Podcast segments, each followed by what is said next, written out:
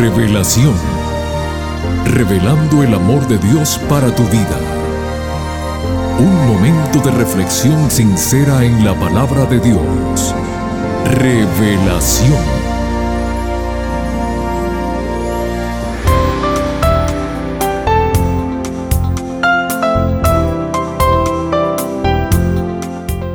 Hola querida familia del programa Revelación. Una vez más con ustedes su amigo Noé Álvarez para agradecerles su presencia, su fiel sintonía y en nombre de la directiva decirles a todos muy bienvenidos. Hoy es un día muy especial. Estamos celebrando el Día de las Madres. Uniéndonos a ese noble sentir, les decimos a todos, feliz Día de las Madres. Dios las bendiga hoy y siempre. Muchas cosas hermosas se dicen en este día. A continuación, transcribo el sentir de una hija de tan solo siete años, quien dejó el siguiente mensaje que dice así.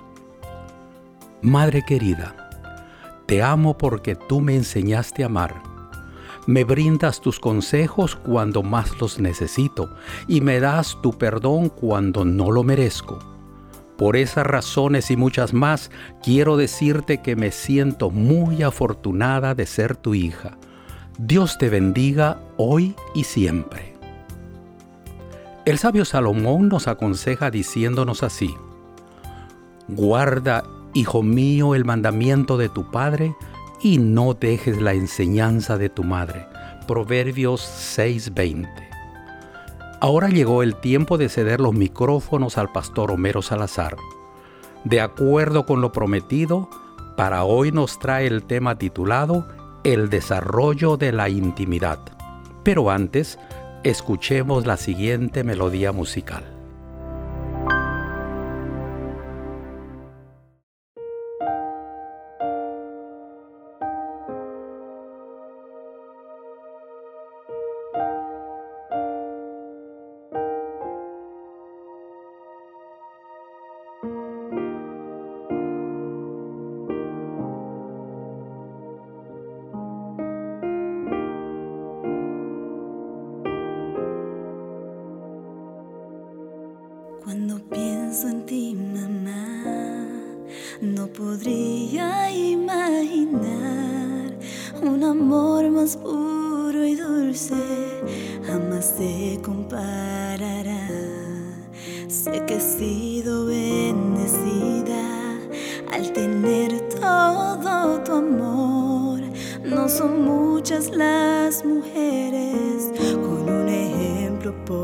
Mamá.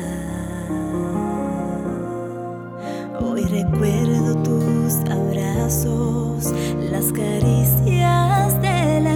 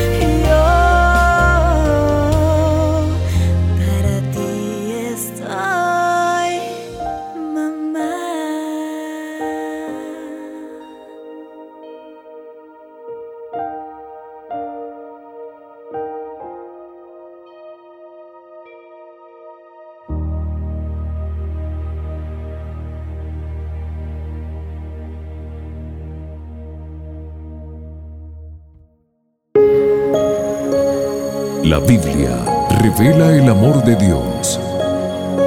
Estudiemos juntos.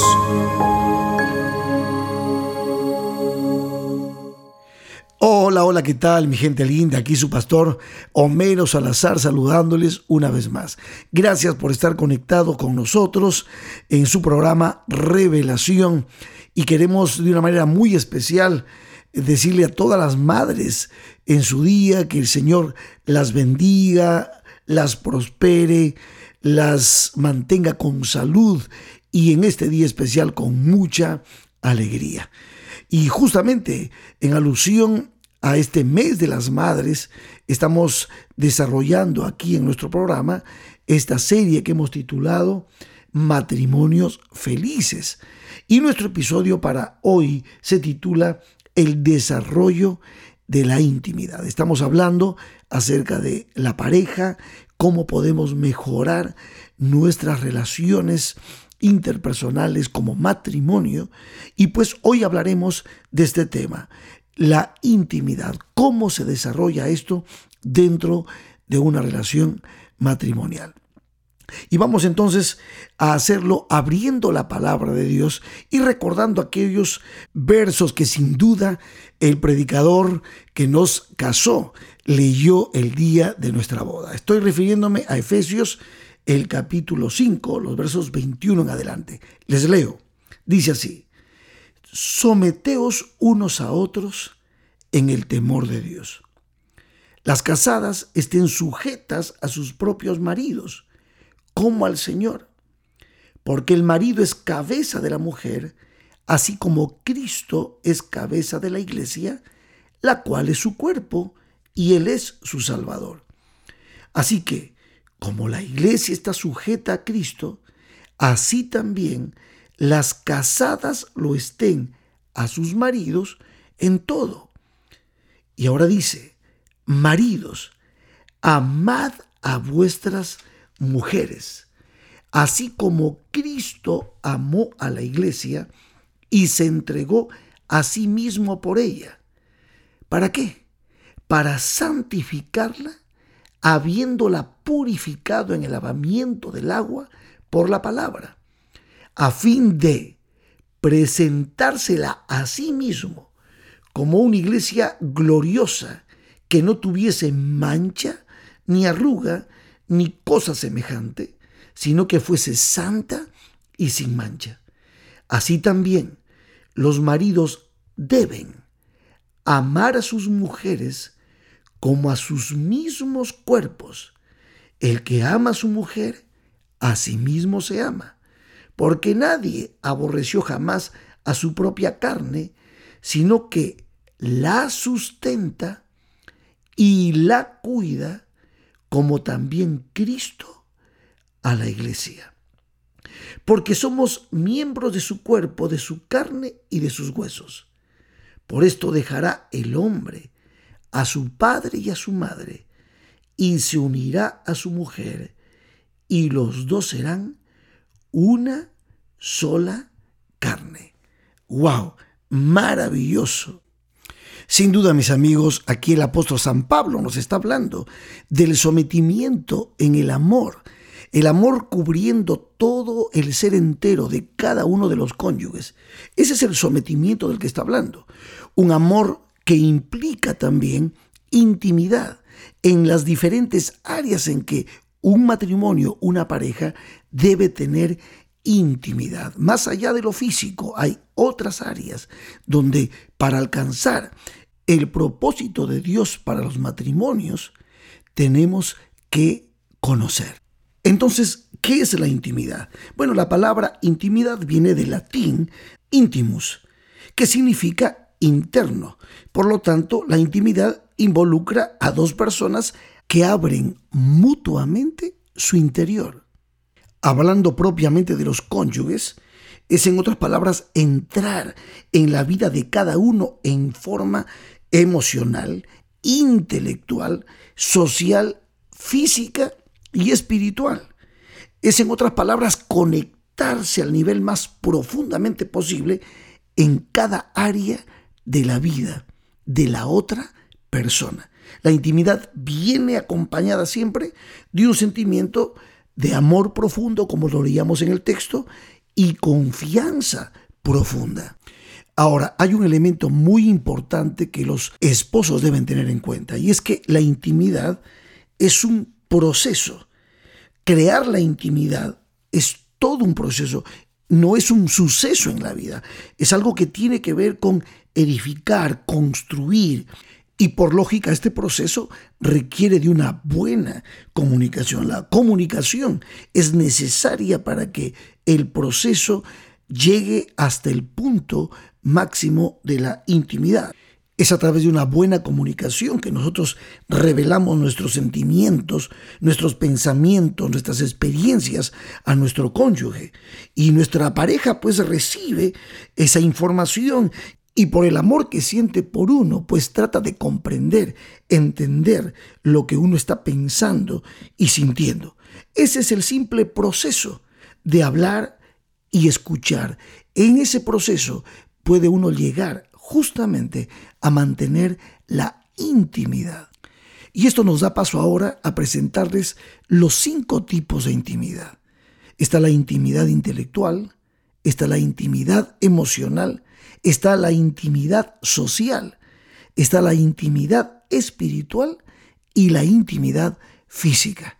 En una relación matrimonial funcional, estos cinco tipos son sumamente importantes. Vamos a tratar de explicar uno por uno brevemente. El primero es la intimidad intelectual. Si deseamos realmente obtener intimidad, debemos elegir revelarnos mutuamente algunos de nuestros pensamientos más íntimos. Debemos ser, en ese sentido, selectivos. No podemos compartir todo lo que pensamos pero podemos compartir nuestras vivencias del día, los anhelos que tenemos en nuestro corazón, qué cosas vamos experimentando, eh, preguntas que hay dentro de uno mismo y que quisiera el apoyo del otro para poder encontrar una respuesta. No, no, implica hablar de pensamientos altamente técnicos o intelectuales. Pueden ser pensamientos enfocados en las finanzas del hogar, los alimentos, la salud. Cuando una persona, cuando un cónyuge se conecta con el otro, hay una creación de intimidad intelectual, aun cuando no contengamos los mismos pensamientos o perspectivas acerca de lo que se ha experimentado. Sin embargo, el compartir produce ese sentimiento de intimidad, porque la esencia de la intimidad es el placer de aprender algo de los movimientos internos de la mente de nuestro cónyuge. Ella me habla, yo le hablo, compartimos e intercambiamos nuestros pensamientos. El segundo tipo de intimidad es la intimidad emocional. Aquí el punto es justamente tener la libertad de compartir nuestros sentimientos, estar dispuestos, por ejemplo, a decir, estoy contento, tengo miedo, estoy motivado, tengo vergüenza, estoy herido por algo, en fin, es conversar de los sentimientos, ya sea los negativos como también los positivos. Cuando hablamos de esto, esto nos permite entrar en una dimensión profunda de lo que es la intimidad también se comparten los sentimientos positivos. Cuando tú compartes lo que sientes, la alegría que tienes por tal o cual objetivo alcanzado, pues el otro se goza contigo. O sea, juntos experimentamos un momento íntimo de alegría, de felicidad. O si la situación es triste, delicada, pues juntos estamos, tanto el varón como la mujer, la pareja, apoyándose mutuamente al expresar sus emociones. Cuando hablamos de las emociones o sentimientos, también esto debe de alguna manera crear una atmósfera de aceptación. Si tú como mujer, tú como varón, estás seguro de que tu cónyuge no va a censurar tus sentimientos o va a tratar de refutarte o cambiarte los sentimientos, es mucho más probable que te abras para hablar con libertad de esos sentimientos. Si hay sentimientos negativos, por ejemplo, no debemos considerarlos jamás como inapropiados o inaceptables, porque las emociones negativas que se comparten siempre traen alivio cuando hay apoyo. En una relación íntima, estas emociones no son vistas como enemigas, sino más bien como amigas. Y hablar de ellas es una parte normal del flujo de la vida. Vamos ahora entonces al tercer tipo de intimidad. Hablo de la intimidad social. Aquí es no solamente comunicarnos unos a otros lo que hemos hecho cuando estuvimos separados en el trabajo o atendiendo a la familia o algún viaje, sino que aquí implica también el hecho de que los esposos necesitan hacer cosas juntos. Esto realza nuestro sentimiento de intimidad y esto nos ayuda a desarrollar un sentimiento de trabajo en equipo. Cuando tú y tu esposa hacen cosas juntos, van formando vínculos, van viviendo recuerdos, escribiendo inclusive esos recuerdos en la memoria que difícilmente se van a olvidar cortar juntos el parque, el pasto, eh, la grama de nuestro patio, hacer juntos la limpieza, trabajar en equipo, inclusive con los niños, haciendo la limpieza general o vivir una experiencia de pintar la casa, reparar tal o cual cosa. En fin, todo eso nos va uniendo, aparte de que vamos compartiendo en el diálogo del trabajo nuestros sentimientos, nuestros pensamientos. Por lo tanto, hacer cosas juntos, compartir tiempo, requiere pues que pongamos esfuerzo consciente por parte de cada uno de nosotros, porque de esa manera vamos alimentando nuestra intimidad social. Pero hay una recomendación más que yo quisiera darles en este aspecto, y es que es necesario que el esposo y la esposa, aun cuando ya vengan los niños, los hijos, puedan tomarse un tiempo juntos, tener un día especial, así como hacen muchas parejas para tener un encuentro a solas. Y en ese sentido debemos ser intencionales, porque si lo hacemos, estaremos fortaleciendo el amor, la intimidad y la felicidad en nuestro matrimonio. El cuarto tipo de intimidad es sumamente importante, aunque muchas personas no le dan mucha importancia, quiero decirles que es vital e importante, es la intimidad espiritual. Aquí es donde se requiere que ambos cónyuges, los esposos, puedan tener la misma creencia, la misma fe, porque eso nos permitirá desarrollar mejor nuestra intimidad en forma general, porque de alguna manera la intimidad espiritual forma la plataforma a través de la cual los valores que se van a vivir dentro del matrimonio van a tener justamente la esencia, la columna vertebral que se necesita para sostener el matrimonio. Por lo tanto, compartir lo que pensamos acerca de ciertas realidades espirituales, el compartir nuestras impresiones acerca de lo que creemos, en este caso cuando hablamos del cristianismo, entendemos perfectamente que nuestra fe está basada en la Biblia, entendemos que es el libro que nos da los valores para poder edificar nuestro hogar. Y lo hermoso es que en esta fe cristiana los esposos oran juntos, interceden ante Dios el uno por el otro. Ambos oran por sus hijos, por la familia, están comprometidos con el discipulado dentro de la iglesia y sirven a Dios de una manera integral, entregando sus talentos, sus dones, su tiempo y todo lo que significa el vivir la vida cristiana como seguidores de Jesucristo. Esto es realmente poderoso y una bendición para el hogar, porque la intimidad con Dios se refleja en la intimidad personal entre esposos y en la familia. Y el último tipo de intimidad es la intimidad física. Y aquí estamos hablando del aspecto sexual, de lo que significa el hombre se dejará a su padre y a su madre y se unirá a su mujer y serán una sola carne. Esta intimidad es muy importante y esta intimidad vendría a ser como la expresión máxima de vivir todos los tipos de intimidades que ya hemos mencionado anteriormente es que no se puede tener intimidad sexual sin tener intimidad en todas las otras áreas de la vida. Podemos tener relaciones sexuales, sí, pero no intimidad sexual. Y este tema es un tema muy complejo que veremos de tratarlo en otro momento con mucho más amplitud.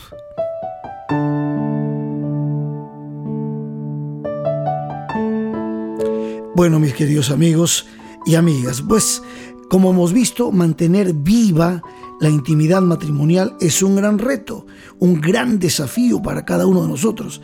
Tenemos una lucha personal en este desafío, pero finalmente disfrutamos de los dulces frutos que produce este esfuerzo, ser intencionales en llegar en todos los tipos de intimidad a alcanzar la meta de una relación íntima, viva, que brinde satisfacción a nuestra pareja y que también sea un modelo para nuestros hijos dentro de nuestro hogar. Y como cristianos y como hijos de Dios no estamos solos en esta lucha por ser intencionales para llegar a ser matrimonios felices. Porque tenemos a Dios de nuestro lado, tenemos a Jesucristo nuestro Salvador de nuestro lado y tenemos al Espíritu Santo que nos guía, que nos fortalece.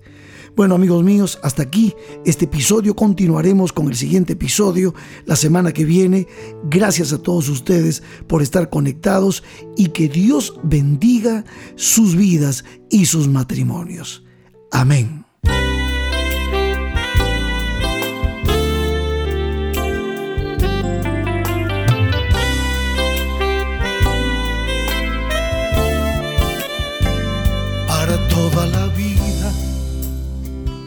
Prometimos amarnos y en presencia de Dios prometimos cuidarnos para toda la vida. No habrá nada ni nadie que interrumpa este amor, nada que nos separe para toda la vida. Prometimos tú y yo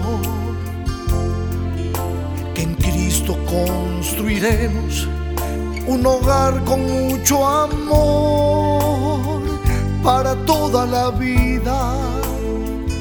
Prometimos tú y yo que en Cristo construiremos un hogar con mucho amor.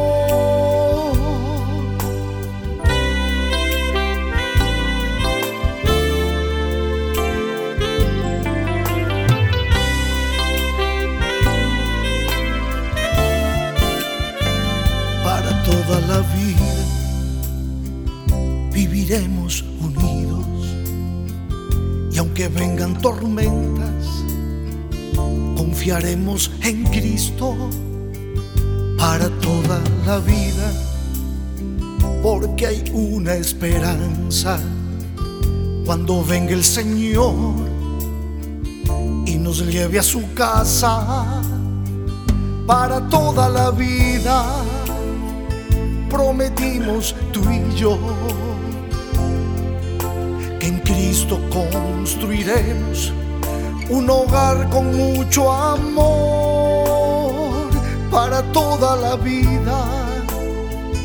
Prometimos tú y yo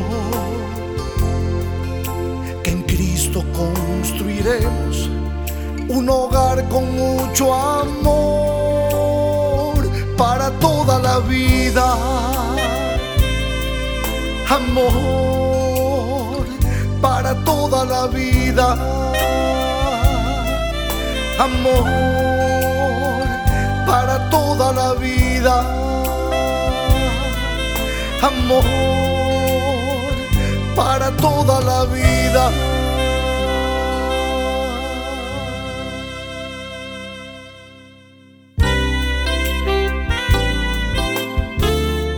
Amigos queridos, ¿cómo no agradecer a Dios por el cuidado que tiene con nuestras familias? También agradecemos al pastor Salazar por el tema que nos trajo hoy. Para la próxima semana, siguiendo con la serie Matrimonios Felices, el pastor Salazar nos trae el tema titulado La administración de los bienes. Aquí los esperamos, no falten. Que Dios te bendiga. Te invitamos a conectarte con nosotros en nuestro próximo episodio de Revelación. Este programa llega como cortesía de tus amigos los adventistas del séptimo día.